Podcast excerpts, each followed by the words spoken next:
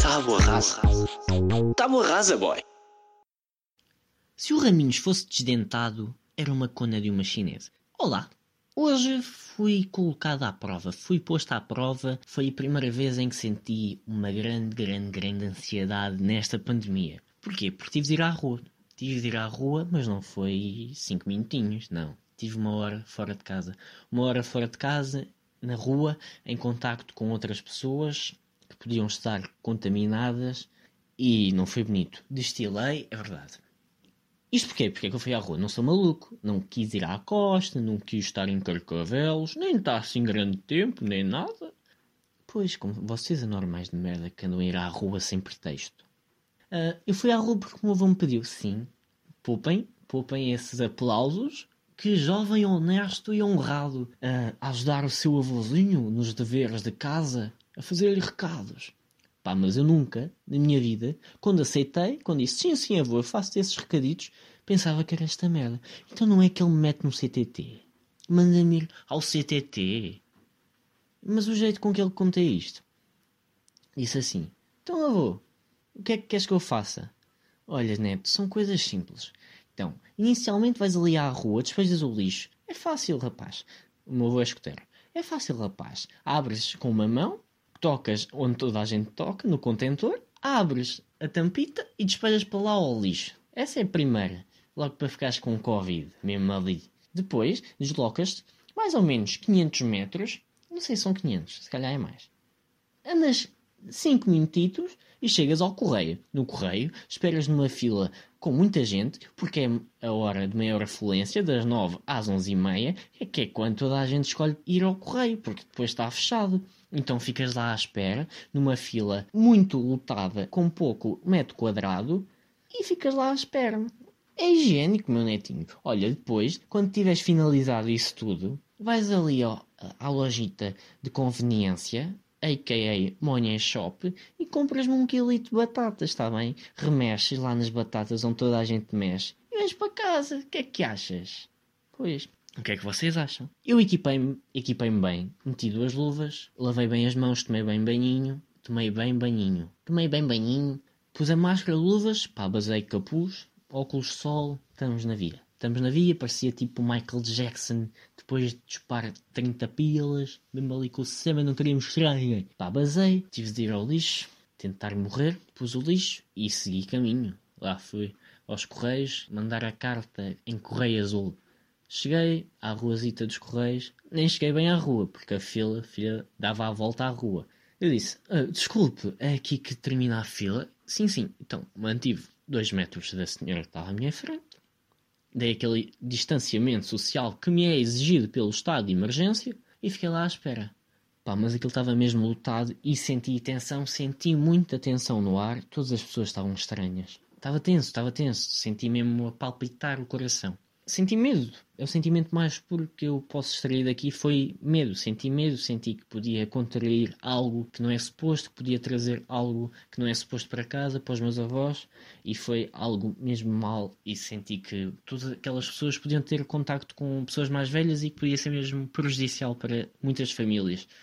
Mas pronto, todos temos deveres a, para cumprir. Lá estive eu na fila, mas eu não saí de casa eu já, eu já evitava sair de casa, ainda estava nas aulas, ainda estava a ter aulas. Por isso, se saí duas vezes de casa para ir para a casa aqui ao lado, bem, foi muito, foi muito, muito.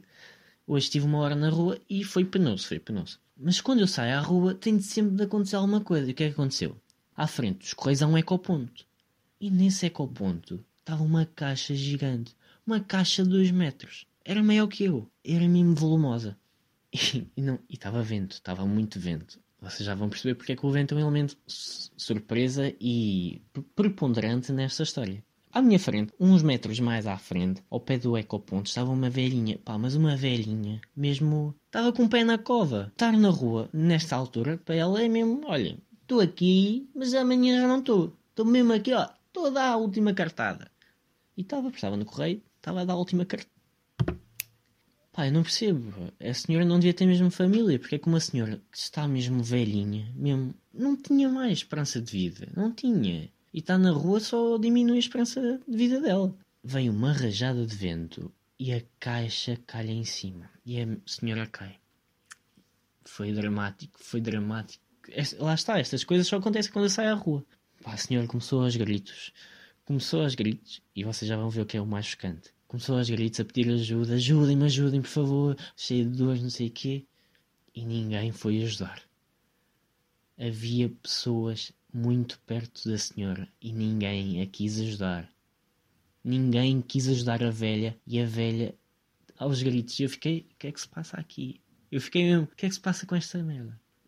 Pá, eu digo fiquei orgulhoso. Fiquei orgulhoso porque finalmente, pá, é preciso vir uma pandemia mesmo daquelas para as pessoas acordarem. Finalmente estamos a respeitar regras. Se os governantes nos dizem não quebrem o isolamento, deem um distanciamento social quando estão na rua. Pimbas, finalmente estamos a cumprir. Fiquei comovido com aquela merda. As pessoas a bater palmas. Percebemos todos o que é que estava ali em causa. A velha calou-se passado um bocado. Ficou como o CTT, branquinha e vermelha em volta dela. Eu fiquei feliz. Fiquei feliz porque finalmente, pá, sinto que estamos a evoluir. É nestes períodos difíceis que sinto que todos nos unimos e evoluímos. Evoluímos. Acho que eu nunca pensei nisto. Estar a ver um, um fenómeno social tão, tão alarmante por um lado, mas tão unificador, tão, que apelasse tanto à união social. E aí vi toda a gente a, a respeitar o distanciamento. E fiquei mesmo feliz. Se respeitarmos o distanciamento e isolamento, quando eu, quando eu quando me pediram para entrar no, nos Correios, uh, eu fiz tudo ao contrário. Bem, foi um caos, foi um caos. Primeiro, caguei naquela linha que está no chão que nós devemos respeitar, que é para manter um distanciamento para com o balcão. Caguei nessa cena, caguei e ainda fiz pior a seguir. Coloquei as minhas mãos claro que cobertas por luvas, mas luvas imundas cheias de pequenos covidos em redor, coloquei-as em cima do balcão, sim. E disse, olha, é para despachar esta carta, está bem, correio azul. Eu, está bem. Bem, mas o homem olhou-me de uma forma e eu não percebi. Pá, não, lá está, eu não saio à rua há não sei quanto tempo. Consigo não tocar no corrimão, consigo não tocar em nada. Pá, mas aquilo foi instantâneo. Quantas vezes já fui lá despachar cartas? Demorei muito tempo a perceber que ele estava mesmo constrangido com a situação. E o que é que eu faço? Pior, saco de uma nota, dinheiro físico e mando-lhe para cima. Ele nem era uma porca, nem nada, mas eu mandei-lhe 5 euros. Toma lá da cá. Mandei-lhe 5 euros e ele, fodido, ele estava fodido. Aqui tem o troco. Pronto, basei. Senti-me um burro. Senti-me um burro, mas a primeira missão deste dia já estava. Menos tenso, segui para. Não, a terceira, a segunda missão já estava. Segui para a terceira, que era ir ao Money Shop. Fui ao Money Shop e disse: uh, tem batatas? E ele, sim, tenho. E não é que quando vocês vão ao Monha, vocês nunca sabem bem se eles sabem falar português. Eu fico sempre naquela dúvida, naquele impasse se falam em português, falam em inglês, porque pá, a língua deles não é, não é português, nunca foi. E muitos deles sabem falar inglês, se forem indianos, uh, e assim, o inglês para eles deve ser mais fácil do que o português. E eu fico sempre naquilo, como é, que, como é que eu falo com eles, pá? Fico mesmo constrangido e fico com pena, porque gostava que eles me compreendessem. Já que me estou a servir dos serviços deles, pá, eles tivéssemos ali uma comunicação normal, que não fosse chata para eles. Porque sempre vamos às lojas tendemos a ser simpáticos com as pessoas, né? E ali eu sinto que não consigo ser bem simpático porque não me consigo comunicar bem. Tem batatas? Ele, sim, sim, tenho. Sim, tenho. Pronto, e eu fiquei a olhar para ele. E a pensar, tu não me vais dar as batatas. Tu não vais pegar com as tuas luvitas nas minhas batatas e pô-la num saco de plástico. E ele não. Ele deu-me um saco de plástico para a mão, para as minhas luvas contaminadas, e queria que eu fosse pegar com as minhas luvas contaminadas numas batatas para me alimentar a mim e aos meus avós. O que é que eu fiz? Peguei no saco, fui a casa, lavei as mãos, tirei as luvas e desci sem luvas, sim. Eu não sei. Eu não sei se agi bem. Por isso é que eu digo que foi uma prova de fogo. Se daqui a uma semana eu ainda tiver família, filha da puta, João, és um caraca. Se aqui uma semana tiver todos na cova, és um normal. Devias ter ficado em casa. Lavei-me todo, não sei o quê. Álcool, álcool, álcool.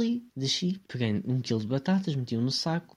Fodido, estava fodido com o gajo. E disse: Devias ser tu a pegar nas batatas e a pôr no saco. E ele: Hã? E eu fiquei: Opa, foi claro. Estão a mandar frases compridas. O gajo não vai perceber. Uh, do, do you speak, do you speak português? Não, não, não disse isto. Uh, falas português? Bem, E ele, "Ah, pouco. E eu, ok, pouco. Uh, and English, a little bit more. E eu, ok, então vamos, can we talk in English? Sim, sim, falamos em inglês. Can I give you an advice? Sim, sim. You, you should be the one who pick the plastic bag and put the, but the potatoes inside the bag, you know? It's better for your security. It's better for you, it's better for me, it's better for your business, it's better for the, your clients, okay? You need to, you know, the COVID, the COVID thing, it's very dangerous, you know? Yes, yes, okay. But I put the potatoes in the bag, dizia ele. Yes, because you have the the gloves and you are you are not be you going not be contaminated. Pá, mas ele não estava a perceber bem. E que, que- porque ele pensou, ah, lá está o, euro, o europeuzito lá com as suas merdas. Não, não. I give you an example. You know this guy? Is António Costa. António Costa. A money like you. E ele, "Ah, who is António Costa? António Costa, it's the king of Goa da Mão Dio. E bem, ele ficou eufórico. And he demands that we use gloves to our security. Bem, ele passou-se. Ele perguntou-me se, se o António Costa era só o rei de da- Mão e eu, não, não, não, não. He is also the Prime Minister of Portugal. You know? He's a money with power. A money with power. And he tells to us to pick up the plastic bag and put inside the potatoes with the gloves. Cover your hands. So you should uh, follow his advice. Bem, ele ficou incrédulo, ficou feliz.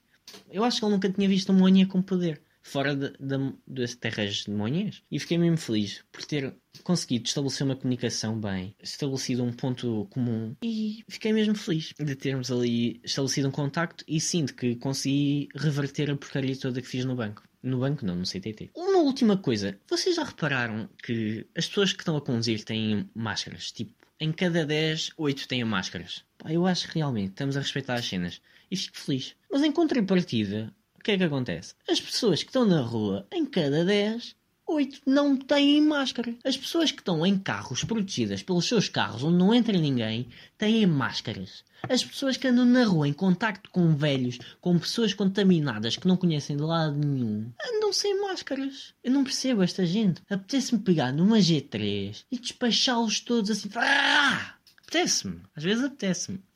Foi isto o episódio, não foi grande espingarda, eu sei. Pá, mas para a semana temos um especial Páscoa. Temos um especial Páscoa, é verdade. Em que eu vos vou contar como é que é, como é que foi a vida de Jesus de Nazaré. Sim, sim, a vida de Jesus de Nazaré, primeiro surfista de Jerusalém. É isto que vai acontecer no próximo episódio.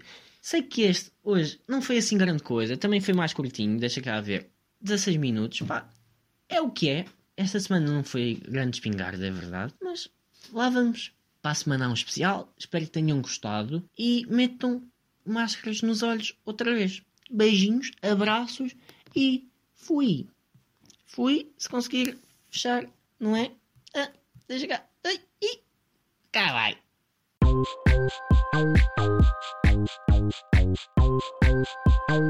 Tábua rasa. Tábua rasa, boy.